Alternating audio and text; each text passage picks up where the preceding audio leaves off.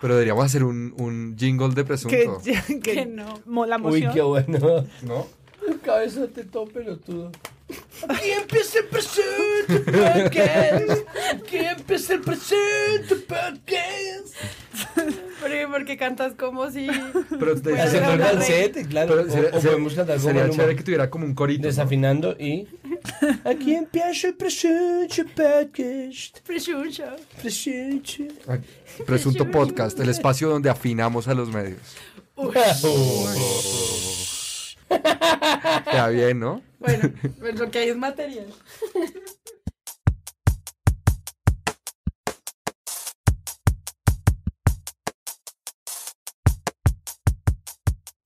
Hola a todos, yo soy Sara Trejos y este es el episodio número 14 de Presunto Podcast. Como siempre en la mesa Santiago Rivas, Hola, ¿qué tal? María Paula Martínez Buenas, buenas. y Pedro Vaca. Hola. Muy bueno. Pedro lo ensayó varias veces. Lo logró. Eh, prueba número 34. Llevamos una semana de una gran y maravillosa campaña de titulastres en nuestras redes sociales. Queremos primero agradecerle a todos los que se han tomado el tiempo de ahora ver los medios con un ojo más crítico y siento que ahí estamos dando un granito de arena para que la gente se fije más como en estas preciosas mediocridades. Entonces quisiera empezar por ahí también para motivarlos a que nos sigan enviando sus titulastres porque es que en serio son mm, unas moritas. Entonces, yo creo que si hacemos un ranking, el ganador de la semana es nuestro colega Juan Diego Alvira en Caracol. Esta pastilla fuera su cerebro y este líquido que ya van a ver fuera la sustancia psicoactiva, una reacción química muy parecida se produce al momento de drogarse, trabarse, pero aquí adentro, en su cabeza. Veámoslo. Uy, uy, bueno, el Juan Diego Alvira eh, se está haciendo, bueno, se hizo ya viral por un video en el que él trata de explicar el efecto de las drogas en el cerebro, haciendo una demostración con un vaso plástico, con agua y un Alka-Seltzer que él dice es el cerebro. Y el agua son las drogas. Entonces, en este caso, el cerebro no Y tu alma es el es vaso de penetrado por las drogas, exacto, más o menos. Y tú, no, el vaso es la mente. El, el vaso es el cráneo. Y entonces el tipo bota un Alka-Seltzer y dice que en cuanto el cerebro entra en las drogas, aunque en realidad todo pasa adentro, es decir, las drogas entran en el Lo cerebro. mejor es que él se golpea la, la 100 diciendo, es como Diciendo, acá adentro. no, lo mejor es el hashtag. Numeral dosis de muerte.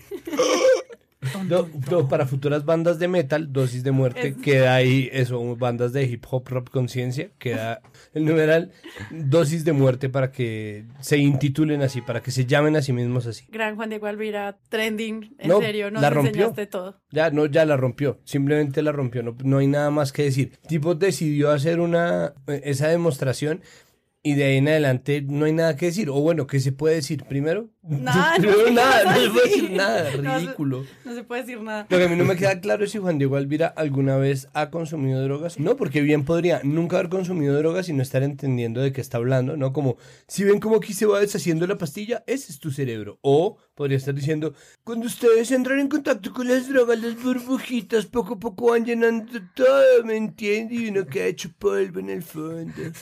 Pero eso te alivia, ¿me entiendes? Te alivia el guayabo. mucho Entonces, mejor. uno no sabe si es una demostración de alguien que ya consumió o de alguien que no. Sus conexiones y cableado cerebral se ven muy, muy alterados. Bueno, yo creo que el siguiente titulastre resulta que una japonesa con color de piel haitiana tuvo un desempeño.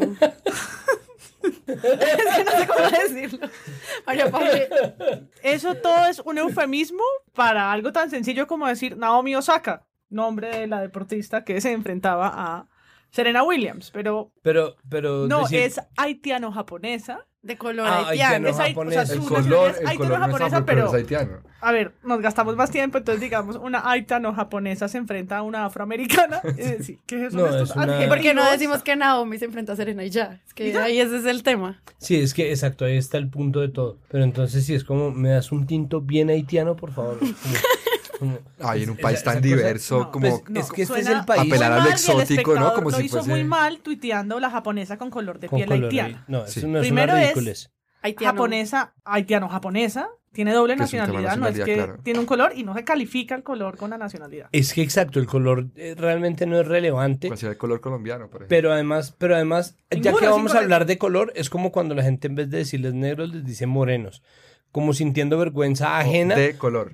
por ser negros o decir de color e hispana. La mayoría de los negros piden que por favor se les diga negros o incluso, bueno, sí, afrocolombianos o lo que ustedes quieran, pero estar metiéndole matices y, y eufemismos. ¿no? Y cuando es relevante, si favor, estoy ¿cuándo hablando ha de los sido? derechos de la comunidad afrocolombiana, pues a lo mejor y es importante, o de las curules que tienen, pero cuando estoy hablando del deporte, no tiene nada que ver la nacional, el color de la piel. Exacto. Esta mujer rompiera los estereotipos. Pues está muy mal de- que sorprenda en un país tan diverso la gente, digamos, Pero ellos con, dicen como, con "Ah, esa fenotipos gente del oriente, ¿no? Que- Que eran todos amarillos y de ojos rasgados, es como, no sé, es ridículo. De acuerdo. Listo. Quieren hacer una nota de color.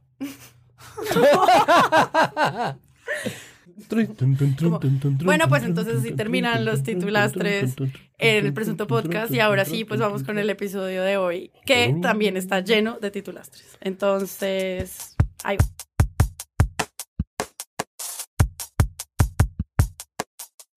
Muchas de estas personas, si bien están buscando como alternativa este trabajo ambulante, otras desafortunadamente también terminan delinquiendo. No podemos caer en la xenofobia, La policía de Norte de Santander descubrió una banda delincuencial conformada por algunos venezolanos. Por eso, en lugar de juzgarlas, sabemos que es momento de apoyarnos entre nosotras. No es cierto que las venezolanas nos están quitando el trabajo, o los novios, o el marido, como dicen por ahí. Y en el municipio de El Rosal, Cundinamarca, comerciantes denuncian que algunos de los venezolanos que han llegado a buscar empleo se dedican es a robar y a generar hechos delictivos. Bueno, nos estamos enfrentando a un éxodo masivo de venezolanos. Más de 2.3 millones de los que están registrados han salido de su país y los medios en cada una de las regiones han enfrentado esta situación de diferentes formas. Entonces, yo quería preguntarles, ¿estamos listos en Colombia para comprender una crisis migratoria y cómo la estamos cubriendo? ¿Cómo empezamos por ahí? Pues de entrada no, y es casi una paradoja porque quienes hemos sido migrantes del mundo somos los, los colombianos, que sean eh, o que nos hemos ido del país, que hemos aportado yo no sé cuántos, algunos tienen la cifra, 5 millones, 6 millones de colombianos viven por fuera de Colombia o más, y nosotros también somos titulastres de otros medios. Sí. ¿no? En Ecuador todo el que roba es colombiano, en España todo el que roba es ecuatoriano, y así, y los medios empiezan a usar la nacionalidad como un adjetivo calificativo negativo. Claro. Entonces, en vez de decir persona o hombre o mujer, utilizan venezolano, colombiana, roba, y lo que pasa es que los medios sí crean un relato cuando empiezan a titular así. Entonces, yo le haría una mención muy negativa, queridos amigos del Caracol, mm, porque lo que uno revisa si busca Venezuela o migración venezolana en su página, ¿Caracol no Radio es Caracol una Caracol Televisión? Radio, Caracol Radio, amigos de Caracol Radio, es, abro comillas, el sistema de salud está en shock por migración venezolana. Piden a Duque acciones por afectación del empleo por migración venezolana. Migración venezolana ha influido en el desempleo de Cúcuta. Y el ganador de todos denuncian desintegración familiar por éxodo de venezolanos. No, le tengo, les tengo una Yo mejor. creo que esto es para separarlo durante todo el capítulo, porque esto de darle fuerza a problemas locales, echarle la culpa siempre al extranjero, es una manera muy clara en que los medios no están resaltando, hey, esto es claramente xenófobo. Que tengamos desempleo no es culpa de los venezolanos, es culpa de la estructura del país que ya teníamos desde antes, ¿no? Sí, y existe, ¿no? Hay otro que vi Ah, hace uno de poquito. virgen, de una virgen, de Sí, una quema, de eh, venezolanos estarían practicando brujería en Santa Marta. Sí, sí, está bien, lo vi. Ay, yo trabajo en Caracol Radio, pero francamente ese, ese tipo de titulares a mí me matan de la vergüenza. Sobre todo porque, de verdad, los estereotipos que se perpetúan y uno lee los comentarios de ese titular, de ese posteo en Facebook, y la gente diciendo, sí, ellos practican algo así como una santería y además ellas están devotos del negro Felipe y del- de la princesa no sé qué y del, del indio Guaycaipuro y eso ahí, por eso es que están así, como entonces alborotar un avispero que ya existe en vez de con el poder de la información un poco reducir esas fronteras y ese odio y ese miedo, porque en realidad es un miedo lo que hay, es miedo a la escasez, es miedo a, a lo distinto, es miedo a la otra gente, miedo a, todo lo desconocido. Estar alborotando ese avispero es solamente causar problemas a futuro en el país, tanto a corto como a largo plazo. Les tengo otros titulares. Personero, dos puntos, aumentan casos de infidelidad por masiva llegada de venezolanos. O venezolanas están acabando matrimonios en Santander. ¿Eso también, eso de qué medio es? Caracol Radio. Caracol Radio. Guiño, guiño. No, yo creo que ahí se termina mezclando algo que es un poco perverso y es yo sí creo que para la cotidianidad colombiana si se puede llamar así, este éxodo sí representa una serie de cambios. Qué bueno que existan medios o, o que existieran medios que nos explican esos cambios y yo creo que en, alguna medida varios reportajes sobre el éxodo, acompañamiento en las carreteras como lo que hizo RCN, televisión, eh, es algo, digamos, que, que ayuda a entender la dimensión del fenómeno. Ahora, lo que creo que es grave es que las cosas o los acontecimientos que son delictivos o nocivos o negativos se asocian a la nacionalidad de las personas. No tiene nada que ver la condición de ser venezolano o venezolana con la inseguridad. Tiene mucho que ver con un país que no tiene mecanismos de prevención, de persecución y de judicialización de la inseguridad en general. Uh -huh. ¿Sí? Es decir, no, no, no, creo que nos roben más o haya más impunidad. Es exactamente el mismo escenario de antes. Y yo creo que aquí la otra discusión, tampoco se está dando a nivel público, es pues que tenemos un, un empresariado, un, un sector privado que se está aprovechando de esta situación. Entonces el problema no es tanto el desempleo, sino estándares éticos muy bajos, donde yo tengo un ingeniero que le pago menos porque es venezolano y eso es algo que no tenemos un ministerio de trabajo que lo atienda. Claro que hay colombianos perdiendo trabajos, pero están, esos colombianos están perdiendo trabajo sobre todo porque no hay unas instituciones que estén respaldando un trabajo digno.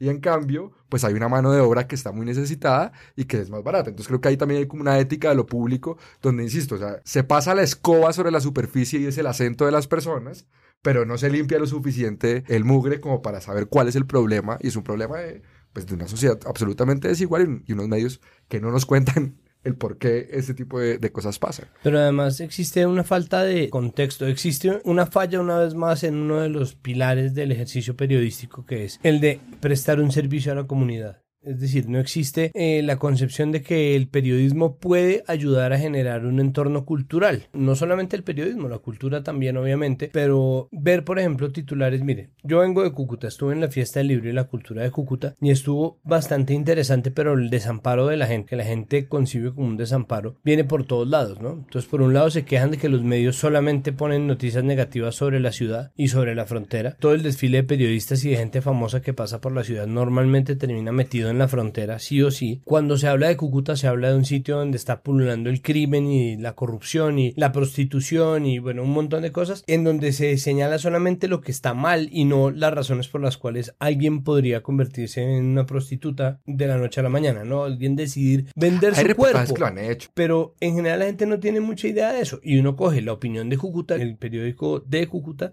lo abre y en la segunda página, los inmigrantes afectan suministro de aguas. O sea, suministro, aguas capital. La llegada de inmigrantes venezolanos es una causa que descompensa y desestabiliza el sistema de suministro de agua potable, dijo Aguas Capital. Con eso están abriendo ya. Entonces, cualquier miedo a la escasez se va a ver exacerbado por eso. Y aquí, gracias a María Paula y su acucioso ejercicio, tenemos más titulares, porque no solamente es Caracol, ¿no? Todos también podemos tener un poco de clics. Entonces, por ejemplo, llega Barranquilla venezolana involucrada en asesinato de mujer en Malambo, venezolanos tras decomiso de droga en Dominicana, esto es del Heraldo. El Heraldo también pone, van 80 venezolanos capturados en Barranquilla por diversos delitos. En RCN Radio ponen, por celos, mujer prende fuego a su casa con su esposo y dos venezolanas adentro. Imagínate, ¿qué tal?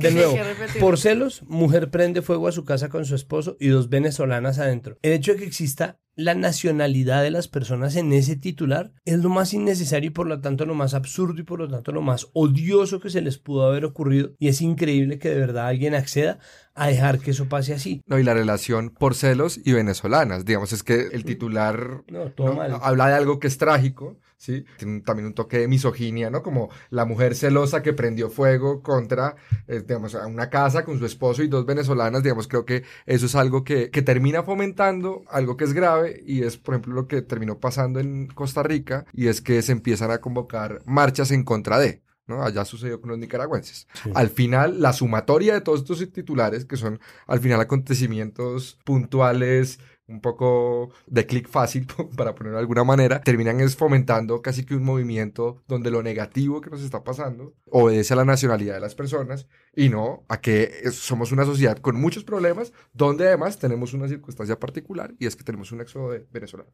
La policía de Norte de Santander descubrió una banda delincuencial conformada por algunos venezolanos.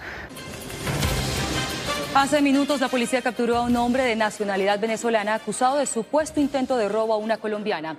Y es que según los comerciantes del Rosal Cundinamarca, la llegada masiva de venezolanos a su municipio ha traído problemas. Y es que eso ya está pasando, o sea, las amenazas que están recibiendo los venezolanos en el país, pues se alimentan por este tipo de titulares que en el fondo no explican, pues hay una crisis en las instituciones colombianas para recibir a los venezolanos, sino pues que es culpa de ellos. Tampoco existe una idea de que es normal tener crisis. A mí me parece que es lo más lógico de todo y es nadie se ha puesto en la tarea de explicarle a la gente una vez más que las crisis son normales, que ellos están pasándola mal, que es un poco lo que dice la puya. Después de pegarse un viaje lleno de penurias, llegan a países como Colombia, Ecuador, Perú y Brasil para que les cierren la puerta en la cara, los maltraten y en ocasiones se aprovechen de ellos. Hizo un video que me parece Muy bueno. importante y si lo hable, que es, ellos están pasándola mal, nadie sale de su país huyendo por gusto y nadie llega a pasarla mal en un país para amargarle la vida a la gente de ese país. Eso es una construcción ficticia que incluso campeó durante mucho tiempo en las elecciones presidenciales, en donde se decía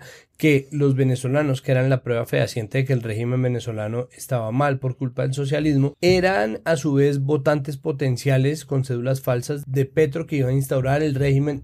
Un círculo vicioso loco, pero fue una mentira que corrió por WhatsApp, que corrió por las redes sociales, una noticia falsa que se hizo, pues que se hizo viral como todas las berracas noticias falsas, pero en general lo que dice el apoyo y lo que pide por favor ACNUR que se haga es precisamente eso, es decir, no hay ningún refugiado que le esté pasando bien, pero nadie, nadie en los medios está diciendo o está pensando en decir, bueno, estamos frente a una crisis, eh, la vamos a pasar mal, es posible que esto siga durante un tiempo mientras las instituciones se estabilizan y mientras se encuentra el equilibrio, hay que esperar un tiempo. Nadie le está diciendo a la gente que hay que esperar un tiempo porque por alguna razón el principal motor de todas las cosas en este mundo parece ser la ansiedad. Y esa ansiedad que ahorita nos hace xenófobos, en algún momento nos hará grandes consumidores de lo que sea que estén vendiendo. Entonces la gente prefiere tener la ansiedad como enfrascadita, no tenerla viva como si fuera un cultivo de, de hongos, un cultivo de bacterias, para el momento en que se tenga que usar y dosificar. Por lo pronto, esa xenofobia no le conviene a nadie y no creo que a largo plazo dé tampoco réditos de ningún tipo. Es evidente que hay una crisis, es evidente que es la primera vez que nos enfrentamos a un éxodo masivo, o al menos en los años recientes. Hay hechos que cubrir, sobre todo en Riohacha, Cúcuta y digamos las, los departamentos, Arauca, los sí. departamentos que son frontera, pero digamos, si uno partiera de cómo se cuenta la migración en general o el desplazamiento, pues es una, como decían ustedes, pues es- son personas que están en condición de vulnerabilidad, obvio. Por eso están migrando. Y cuando llegan a un país lo siguen estando y que los medios titulen de esta forma no hace otra cosa que hacer más profundo el estigma y la exclusión, ¿no? Porque quienes no entienden por qué es que en Río Hacha hay un montón de gente durmiendo en la calle, lo que llega a leer en las noticias es está en choque el sistema de salud. ¿No? Y eso, por supuesto, pues responde a qué miedo, porque si ya viene en mal estaba, porque no vamos a decir que es que el sistema de salud de Riohacha funciona de maravilla, ¿no? Ahora está en shock, o sea, lo que dan son alarmas y partes de miedo, ¿no? De la cosa se va a poner peor. Y por supuesto, la gente reacciona muy mal cuando le empiezan a decir que su seguridad social, de alguna manera, si es que aquella existe, ¿no? o lo que exista entre muchas comillas, se va a empeorar. Y yo creo que además hay un componente muy duro, sexista, porque todas las prostitutas ahora son venezolanas. Abundan los titulares de mujer venezolana que se prostituye, las venezolanas son obligadas a prostituirse, en Cartagena abundan las prostitutas venezolanas, como si una cosa estuviera conectada como con causa-efecto de la otra, ¿no? Vienen a, a prostituirse y son venezolanas y no como una población vulnerable que llega a las redes de prostitución también ya establecidas de un país que las tiene, de una ciudad como Cartagena que las tiene. Claro. ¿m? Y que estas mujeres jóvenes sin trabajo terminan en estas redes como terminan muchas poblaciones de desplazados en el mundo metidas o insertadas en redes criminales que ya existen. No que las crean, no llegan ellos a crearlas. A crearlas, No, sí. no, llegan a ser partícipes indeseadamente de esto. A mí una de las cosas que me sorprende el cubrimiento, digamos, no solo del exo venezolano, sino de Venezuela en general, es que oscila como en un péndulo de dos extremos, donde de un lado hay cubrimiento sobre las reacciones, declaraciones de los políticos en Sí. Venezuela, principalmente Maduro. Vea que Maduro dijo esto, y pues obviamente es algo que impacta, muchas veces hace referencia a líderes políticos en Colombia, etcétera. Y del otro extremo del péndulo es como la vida cotidiana del venezolano jodido. Pero en la mitad hay una serie de temas que son, pueden ser igualmente importantes. No sé, la relación de eso con nuestros derechos. Los tantos venezolanos que están aportando a este país, ¿no? Es decir, porque Claro. al final también no podemos desconocer que es gente que está acá, entre otras cosas, aportando al desarrollo económico, entre otras cosas, a denunciar lo que está pasando en Venezuela. Y nos quedamos un poco como en, en la cara degradada y la cara repugnante del político. Son, digamos, como los dos extremos. Sí. Y creo que ahí, sobre todo, tiene que invocar como un, un espíritu humanista, es que nadie está exento de vivir la tragedia que se está viviendo en Venezuela. Y yo creo que si sociedades como la nuestra, y sobre todo con el nivel de influencia de los medios de comunicación, no ponemos la palabra solidaridad, la palabra sensibilidad detrás del cubrimiento de lo que está sucediendo, pues lo que estamos es metiéndole gasolina a una sociedad que sabe odiar y sabe odiar bastante. Ahí de alguna manera creo que podemos estar gestando una xenofobia improductiva y desastrosa futura.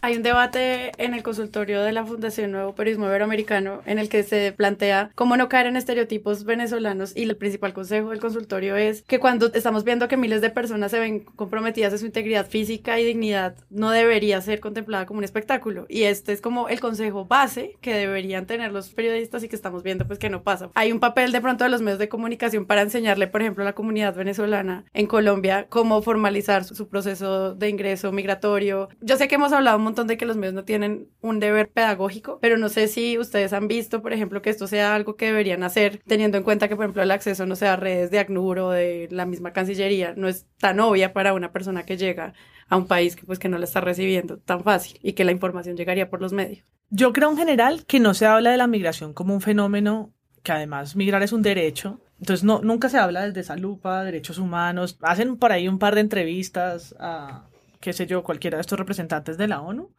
pero eso se vuelve casi invisible al lado de tantos titulares que, como ya hemos dicho, pues califican o cambian el género o la profesión por venezolano o venezolana. Pero realmente toda la balanza hacia las noticias negativas, pues hace que los pocos intentos, hace poco vi uno de, en el tiempo que lideró Gina Morelos, Ajá. un especial eh, sobre la situación, el paso de la frontera, las travesías, los sobornos, todo, que es muy similar a lo que le pasa a todos los migrantes de Centroamérica que quieren llegar a Estados Unidos atravesando México, el tren de la muerte, o sea, eso es un tema, migración es el tema de la agenda, digamos, periodística de hace rato en nuestra región. Colombia se está estrenando mal, creo yo, en cómo es que lo va a abordar, porque yo siento que no hay las suficientes columnas, no hay tampoco la suficiente indignación, porque además de el importante debate tuitero, que puede responder a estos titulares diciendo que es xenofobia, no siento que haya gran molestia o que mucha gente los lea y reparen esto.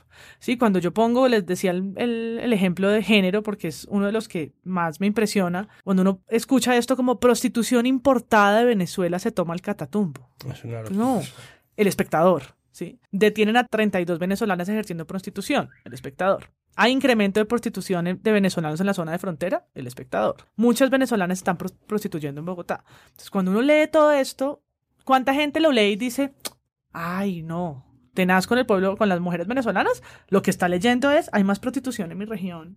Terrible que estas mujeres vengan, porque llegaron todas a empelotarse y a vender sus cuerpos. O sea, Sí, no, no están, de Caracas a la no están- yo creo que la Caracas prostitución, Caracas como el hacinamiento como- carcelario, ¿es como los robos, es decir, son discusiones democráticamente plausibles. Es decir, que hablemos de la prostitución en nuestras ciudades. Ahora, Obvio. ponerle apellido de nacionalidad a esa discusión es, de un lado, desconocer que no son problemas que nacen con la llegada de venezolanos.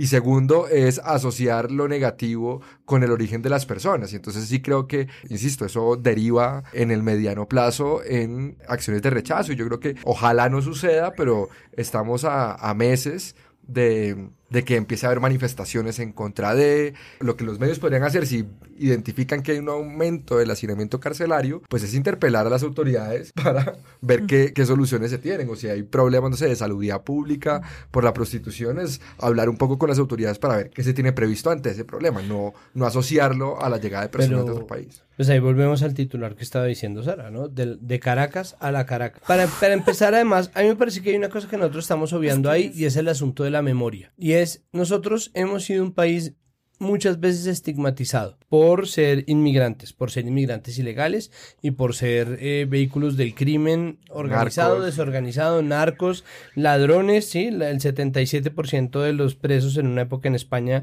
según los titulares de la prensa, eran colombianos y nosotros sentíamos la vergüenza nacional. Este ciudadano colombiano es uno de los dos sicarios que la policía española, en colaboración con la de Colombia, ha detenido en Valencia En el pasado año, los investigadores detectaron la presencia en Galicia y Barcelona persona de un conocido traficante colombiano. Ya que cuando llegamos aquí sí que se, se notaba un poco así como de, de distancia hacia nosotros y no sé, tendría, eh, seríamos más hospitalarios con ellos. Nosotros hemos estado ahí y el hecho de que el periodismo no haga una labor de memoria tan simple como una labor de memoria cuando cada vez que se enfrenta Colombia a Sri Lanka salen a decir la última vez que Colombia se enfrentó a Sri Lanka era 1938 y estaba en ese momento se llamaba no sé cuánto es como todo el tiempo estamos haciendo labores de memoria cada vez que hay un aniversario el aniversario del 9-11 el aniversario del Titanic eh, la muerte de Lady Di todos estamos haciendo ejercicios de memoria menos con los temas que deberían o que requerirían un ejercicio de memoria no solamente por una cuestión de rigor periodístico, sino también por una cuestión de, de afecto y servicio. Y esa memoria también, por ejemplo, atañe a, a, uno de esos apellidos de nacionalidad, en este caso regionales, que era las pereiranas, ¿no? Entonces, a las pereiranas durante mucho tiempo se les estigmatizó como si fueran prostitutas. Entonces, la gente todavía hace el chiste imbécil de decir que vamos a donde las pereiranas, que las pereiranas esto, que las pereiranas aquello. Entonces, ese estigma que cala tan hondo, que es una cosa que lleva construyéndose desde hace tanto tiempo y que como es tan fácil y es tan cómodo, es más profundo aún que cualquier ejercicio que uno haga en contra de eso, termina pesando también y va a terminar pesando para las venezolanas en este caso. Pero además, pasa una vaina y es que las entidades que están encargadas de hacer este tipo de servicios de información, como ACNUR, ¿no? O como la Defensoría del Pueblo, o como el Ministerio del Trabajo, son al igual que los managers de artistas, los managers de artesanos, los jefes de prensa de cada entidad chiquita, generadores de comunicados de prensa. Ellos hacen sus contenidos que ponen en sus páginas y después sacan un comunicado de prensa que medios grandes desprecian simplemente porque hacen parte del torrente incesante de comunicados de prensa que hay por ahí corriendo. ¿no? no, es que es de verdad un caudal ridículo en donde hay todo tipo de comunicados de prensa, todo tipo de titulares que buscan vender y dentro de eso se pierden, sobre todo se pierden porque se trata de temas aburridos y yo lo digo con todo el dolor del mundo, pero es así, visto desde la mirada descarnada de un consejo de redacción se ve así. Esto es un tema aburrido, es un tema para bien pensantes y es un tema en donde no sabemos qué más hacer, sino simplemente darle información. Nos parece súper importante, pero Maluma se tira un peo. Pero eh, arrestaron a EPA Colombia.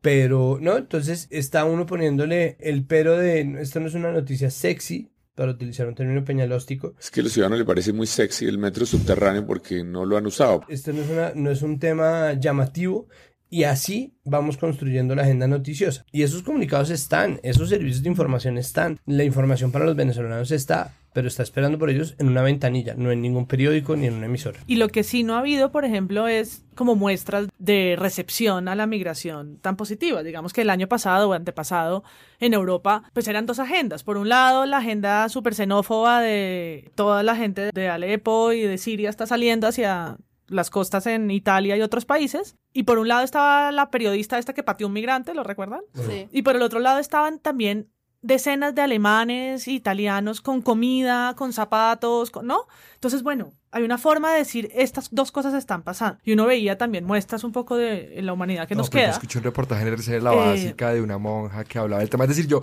tampoco quisiera que en este presunto quedara la sensación de que todo el cubrimiento es mal.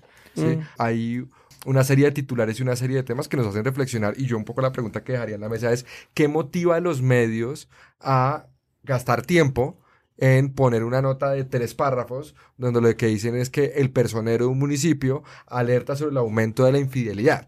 ¿sí? Yo creo que ahí hay una pregunta y por eso yo arrancaba invocando a Yolanda Ruiz de la necesidad de los medios de que le hagan un clic. A costa de, uno, poner como relevante algo que no lo es. Y dos, el impacto de xenofobia que esto pueda tener. Es decir, la relación costo-beneficio democrático es, Claro, pero- es muy sí, desbalanceada. yo tengo un, ej- yo tengo un ejemplo y es, el alcalde de Bucaramanga dijo, entre comillas, se vinieron los limosneros, prostitutas y desocupados de Venezuela. El problema no es del medio, el problema es del alcalde que dice se mate barra basada. No, pero estaría Pero- bien que el medio le preguntara, ¿y usted qué va a hacer? Claro. Es decir- No, no, no, pero el medio lo que hace, en este caso el espectador cubrió la nota, es usar ese, ese, esa frase Para de titular. titular. la no- de titular la nota.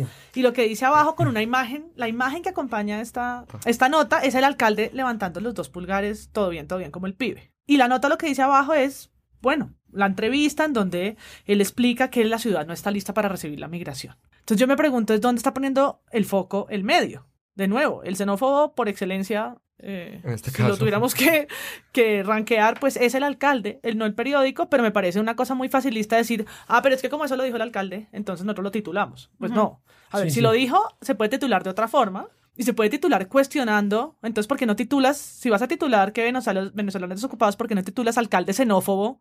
Da declaraciones. Entonces, hablemos de esa forma. Alcalde que además hoy la vamos a saludar porque por desacato se va para la cárcel 24 horas. No, pues es que es una absoluta locura. No por esta razón. Para mí el asunto, para mí el asunto está en el tiempo. Es decir, los formatos y el tiempo que esto conlleva. Porque Caracol Radio, así como tiene esos titulares últimamente, hace ya un buen tiempo, cuando empezó la crisis migratoria, mandó a sus más duros reporteros a la frontera, a las distintas zonas de frontera, a Paraguachón, a Cúcuta, a Arauca. Estuvieron César Flechas, Juan Fraile, el profe y Alexei Castaño. Estuvieron ahí metidos, hicieron un trabajo súper completo sobre la vida en la frontera contaron buenas historias, sí, hicieron un buen trabajo, pero ese es un trabajo que dura exactamente lo mismo que dura un titular xenófobo. El problema es que nadie está ahí para estar al lado del desarrollo de una noticia o de una crónica que se hace en el tiempo. Entonces hay que cuidar sí los formatos y obviamente tienen con qué defenderse y todos seguramente han hecho buenas cosas, pero un titular en este caso y en el, en el momento en el que estamos, en el que leemos las noticias por nuestro celular, es más poderoso que cualquier iniciativa de largo alcance. Entonces hay que cuidar el corto plazo, hay que cuidar el sensacionalismo, hay que estar siempre vigilantes y el asunto con la xenofobia es muy fácil que pase. Porque trazar una línea, una frontera, ¿sí? designar a un otro y señalarlo y estigmatizarlo es realmente un ejercicio muy sencillo. De ahí en adelante podemos empezar a echarle la culpa de todo lo que pase a ese otro que nosotros estamos utilizando como el coco y que nos sirve para todo, para vender periódicos, para generar clics, para aprender radios o para conseguir votos en la vida real fuera de los medios, ¿no? No es solamente lo que los medios consiguen, sino lo que los políticos y los poderosos consiguen gracias a, a la acción de los medios.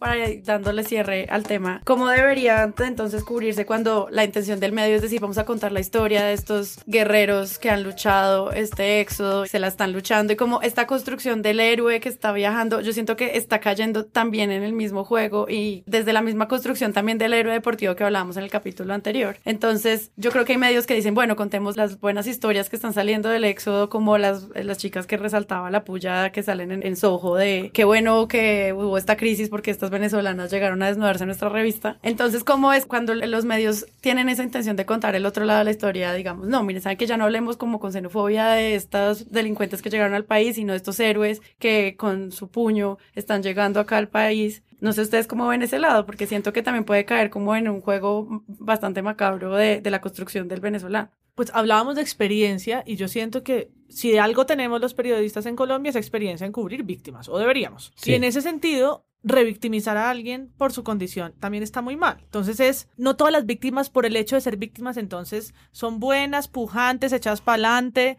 eh, pulcras, perfectas y no han cometido ningún delito, ni por ser migrantes entonces son las prostitutas, los ladrones y los limosneros. Es decir, está mal ambos extremos, porque entonces ahora la víctima es como que no hay muerto malo, ¿no?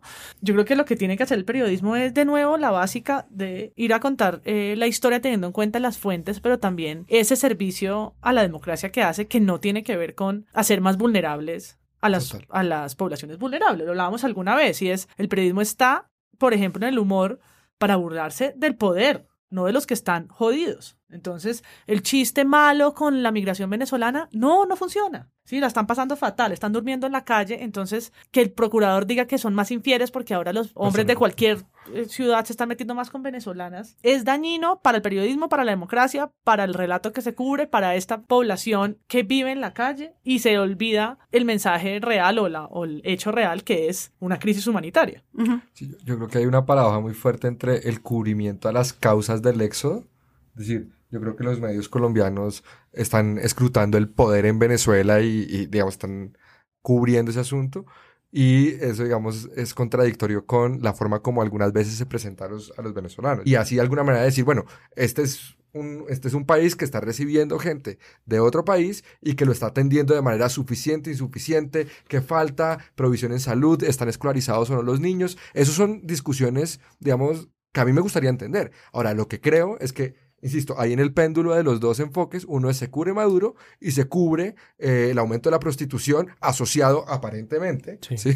a los venezolanos. Nos queda pendiente la ética del sector privado en Colombia frente al empleo de, de venezolanos como mano de obra más barata que los colombianos. Nos queda pendiente si la distribución de los recursos públicos en este sentido, la responsabilidad de las autoridades es efectiva o no. Y ahí creo que hay, eso ayudaría a entender el fenómeno. Que ojalá este espacio es una reflexión antes de que pase lo que pasa en estos casos y es que tengamos nuestro propio niño turco o algo así. ¿Me, me explico? Es decir, cuando salió este niño en la playa, este Sí. cuerpo de este niño que naufragó con su familia, entonces ahí los medios dijeron, ah, y entonces todo el mundo se vuelve, ay, claro, lo estamos cubriendo súper mal, estas familias la están pasando fatal. Pero tuvo que pasar este niño en la playa para que como que se levantara la alerta y la gente dijera, ah, sí, ¿no? Que es que decir que, que, se- que ojalá no vengan o cubrirlo mal está mal. Entonces, ojalá no nos pase que tenga que haber una tragedia terrible con un menor, con una familia de niños venezolanos en una calle en Bogotá o que amanezcan muertos del Bueno. frío o quién sabe qué horroridad para que entonces ahí sí alguien levante la bandera y diga, venga, sí, ¿no? Lo venimos haciendo súper mal. O sea, ojalá no nos pase porque estamos a esto. Perdón, pero igual ya, le- ya les tiraron un cóctel molotov a unos venezolanos que estaban recibiendo atención médica en un coliseo en Cúcuta. Ya está pasando lo horrible. O sea, ya está pasando y seguramente van a ser más y en este país en donde además hemos cogido la horrible costumbre de linchar a los ladrones, en el momento en que haya un venezolano que lo haga, ese pobre hombre va a sufrir todo el rigor de la justicia colombiana, que no es justicia y, y que no, no se compadece pues con, con la realidad de nada. Pues ahí está, ya están pasando cosas horribles. Yo creo que con esto damos cierre a este capítulo. Sabemos que hay muchísimos temas que no se pudieron tocar, como el tema de las cifras, como el tema del acompañamiento a los venezolanos, como lo están cubriendo en otros países del mundo, cómo están entendiendo a Colombia, etcétera. Y creo que esto puede dar para que tengamos otro episodio de Presunto Podcast que ya saben, estamos saliendo cada semana, entonces pendientes. Quiero darles las gracias a todas las personas que en serio nos ayudaron a reconstruir como esta base de datos de titulastres y esperamos que esto en serio ayude a que entre todos veamos con una mirada más crítica como estas noticias que no son noticia. Tuiteenlo, tuiteenlo. Tuiteenlo, por favor. titulastres. Recuerden que pues hemos Presunto Podcast en Twitter para que nos mencionen y eh, muchas gracias a Santiago por estar acá, Un gusto. a Pedro acá Encantado. y a María Paula Martínez. Gracias. Eh, yo soy Sara Trejos, estamos grabando acá en Acorde, que también tiene todos los episodios de Presunto Podcast en su plataforma. Síganos en todas las plataformas, suscríbanse para que les lleguen las notificaciones, enséñenle a otros a escuchar podcast. Muchas gracias a Sebastián Payana, a Jan Osorio. Y no se olviden de los titulastres. No se olviden los titulares.